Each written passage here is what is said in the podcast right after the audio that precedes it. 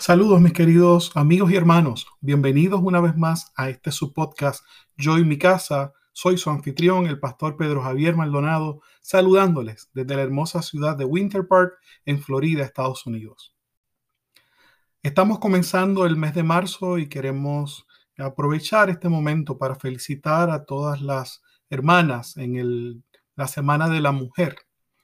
Honramos a esas mujeres que Dios ha bendecido y que ha puesto eh, para complementar y para ser complementadas por eh, su pareja, por su esposo. Eh, así que damos gracias al Señor porque ustedes forman parte de nosotros y nosotros parte de ustedes. Viendo la rapidez con que pasa el tiempo y a la expectativa del regreso de Jesús por su iglesia, quiero hoy reflexionar con ustedes acerca de un tema que nos ayude a vivir los valores de nuestra fe cristiana en el siglo XXI. Pero antes de hacerlo, quiero que escuchemos un himno entonado por mi amada esposa Aileen. El himno es de la autoría de Ricardo Richie Rivera y se titula Precioso de Israel. Escuchemos.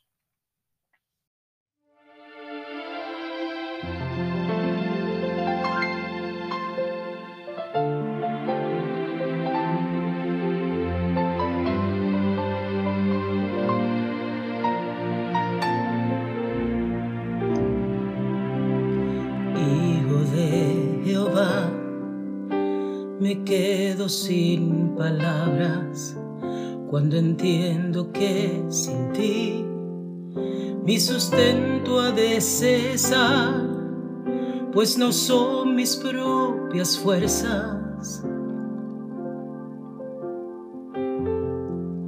Ni mi forma de pensar.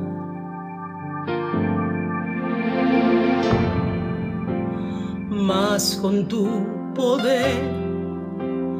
Llega la mañana, tu palabra sigue igual. Borra la tempestad y encontrándome en tus brazos. Solo te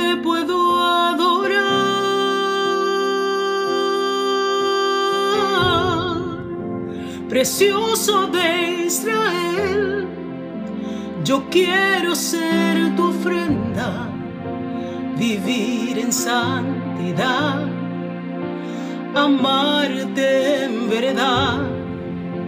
Yo quiero serte fiel, aun cuando no amanezca, tú permanecerás, precioso de Israel.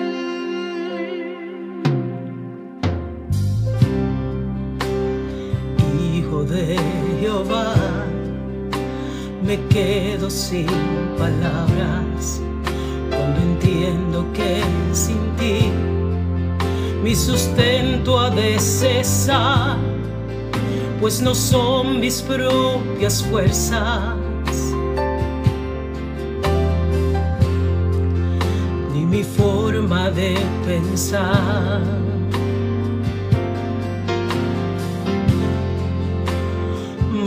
con tu poder.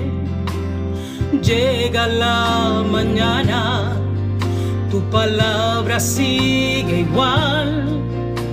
Borra la tempestad y encontrándome en tus brazos. Solo te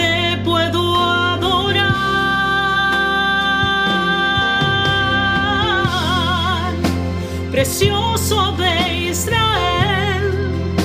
Yo quiero ser tu ofrenda, vivir en santidad, amarte en verdad. Yo quiero serte fiel, aun cuando no amanezca, tú permanecerás, precioso de precioso de Israel, yo quiero ser tu ofrenda vivir en santidad, amarte en verdad. Yo quiero serte fiel, aun cuando no amanezca, tú permanecerás,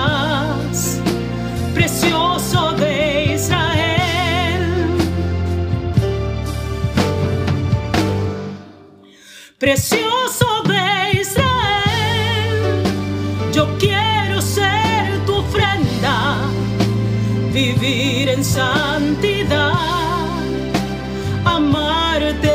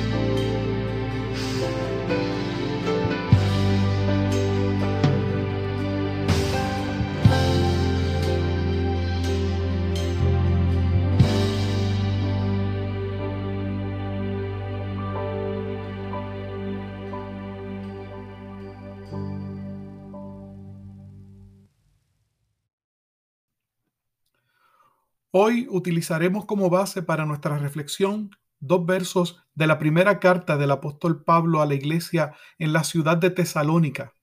Primera de Tesalonicenses capítulo 4 versos 11 y 12. En la traducción lenguaje actual interconfesional dicen, traten de vivir tranquilos, ocúpense de sus propios asuntos y trabajen como ya antes les hemos ordenado que lo hagan. De ese modo se ganarán el respeto de la gente que no confía en Dios y no tendrán que pedirle nada a nadie. Esta es la orden del apóstol Pablo a los miembros de la iglesia que estaban en la ciudad de Tesalónica. Tesalónica era la capital del distrito romano de Macedonia. El apóstol Pablo fundó esta iglesia junto a Silas y Timoteo, según lo relata el capítulo 17 del libro de los Hechos. La iglesia estaba integrada por algunos judíos y un gran número de hombres y mujeres griegos. Las palabras del apóstol Pablo contienen un valor de nuestra fe cristiana que todos debemos aprender y vivir. Es el de ocuparnos de nuestros propios asuntos o como lo conocemos en Puerto Rico, no meternos en lo que no nos importa. Los cristianos que vivimos en Estados Unidos y en la mayoría de los países de América Latina estamos acostumbrados a expresar nuestras opiniones libremente porque disfrutamos del derecho de libertad de expresión. El problema es que muchas veces utilizamos esa libertad para entrometernos en los asuntos de otras personas, entiéndase en sus relaciones familiares, sus costumbres y hasta en su relación con Dios. La vida cristiana es una vida de disciplina espiritual que guía nuestra relación con Dios y con nuestro prójimo. La vida cristiana se resume en dos mandamientos, amar a Dios con todo lo que somos y lo que tenemos y amar a nuestro prójimo como a nosotros mismos. La disciplina cristiana que establece la Biblia no debe ser usada para juzgar a otros, sino para aplicarla a nuestra vida. Jesús nos dijo que antes de sacar la paja en el ojo de otros, debemos sacar la viga que hay en nuestro ojo. Hay tres elementos en la orden del apóstol Pablo. El primero es traten de vivir tranquilos. La palabra utilizada en el idioma griego en que se escribe esta carta para tranquilo es haisukatso, que tiene dos implicaciones. Quedarse quieto, esto es abstenerse de intervenir y quedarse callado. Qué valioso este consejo en el siglo XXI. El segundo elemento es ocuparse de sus propios asuntos, no de la relación de Dios con otros, sino de mi relación con Dios, no de los asuntos familiares de otros, sino de mis propios asuntos familiares. Cuando dedicamos toda nuestra atención y recursos a nuestros propios asuntos, encontramos soluciones y somos productivos. El tercer elemento en la instrucción del apóstol Pablo es que trabajemos. Joysten Gardner dijo que una persona ociosa tienta al diablo para que la tiente. La ociosidad es la madre de todos los vicios, también dijo. Los creyentes en Tesalónica se habían concentrado tanto en la expectación del regreso del Señor Jesús que dejaron de trabajar y comenzaron a depender de ayudas y ofrendas. Esta situación siempre trae problemas y carencias. La Biblia nos enseña a trabajar honradamente, no solo para suplir nuestro propio sustento, sino para ayudar a aquellos que no pueden trabajar. Por otro lado, como pastor, he visto en las congregaciones donde no se dan oportunidad para que las personas estén ocupadas trabajando por la extensión del reino de Dios, que hay más divisiones y problemas entre sus miembros. La gente se entromete en la vida de otros por una de dos razones, porque no reconocen sus propios problemas o porque tienen demasiado tiempo libre. Por eso la clave para vivir tranquilamente es ocuparse en sus propios asuntos y trabajar. Esta conducta produce dos resultados. Primero, nos ganaremos el respeto de la gente que no comparte nuestra fe. Qué poderoso es tener el respeto de los que no creen como nosotros. Antes de predicarle a las personas, debemos ganarnos su respeto y confianza por la forma en que vivimos. El segundo resultado de seguir la orden de Pablo es que no tendremos necesidades. Sabemos que el Señor Jesús nos mandó que no estuviésemos preocupados por nuestro sustento, pero hay una gran diferencia entre estar ocupados y estar preocupados. Debemos ocuparnos, es decir, trabajar, hacer nuestra parte para recibir el sustento propio y el de nuestras familias. Pero no debemos preocuparnos, es decir, ocuparnos antes de que suceda. Dios nos da los medios para ocuparnos en nuestro sustento y para cumplir con nuestras responsabilidades.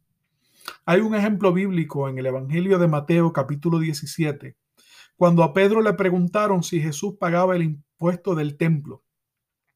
Me parece un ejemplo para nosotros que Jesús no recogió una ofrenda para pagar el impuesto, ni le pidió a Dios que le enviara sustento.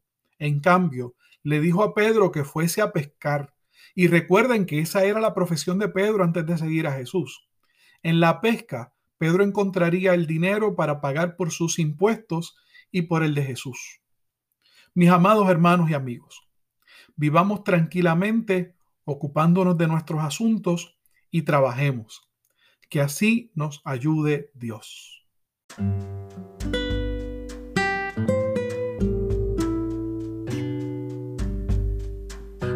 Oremos. Padre nuestro que estás en los cielos, santificado sea tu nombre. Venga a nosotros tu reino y que se haga tu voluntad como en el cielo, así también en la tierra y en nuestras vidas. Padre, te damos gracias porque tu palabra es nuestra norma de fe y conducta. Gracias Señor porque en tu palabra encontramos luz para una vida abundante. Tu palabra hoy, Señor, nos llama a vivir tranquilamente, ocupándonos de nuestros propios asuntos y trabajando. Señor, permítenos como pueblo tuyo ganarnos el respeto de los que no creen como nosotros, a través de una conducta que glorifica y honra a Dios y sirve a nuestro prójimo. Señor, que siempre mostremos a otros el amor que tú tienes por aquellos que no te han conocido, porque por ellos también murió Jesús en la cruz del Calvario. Gracias por la salvación. Gracias por el perdón de nuestros pecados. Y gracias por la oportunidad de llegar a través de este medio a todas las personas que nos están escuchando. Te pedimos para ellos sanidad, te pedimos para ellos salvación y te pedimos que tú les ayudes en cada situación que ellos estén enfrentando. Que esta semana sea una semana llena de bendiciones para ellos. En el nombre santo, glorioso y bendito de Jesús, nuestro Rey y Señor. Amén, amén y amén. Mis queridos hermanos y amigos, quiero darle las gracias una vez más por habernos escuchado y quiero invitarle a que nos vuelva a escuchar la próxima semana a través de estos mismos medios sociales. Mientras tanto, que la gracia, la bendición y la paz de nuestro Dios sea con todos y cada uno de nosotros. Amén, amén y amén.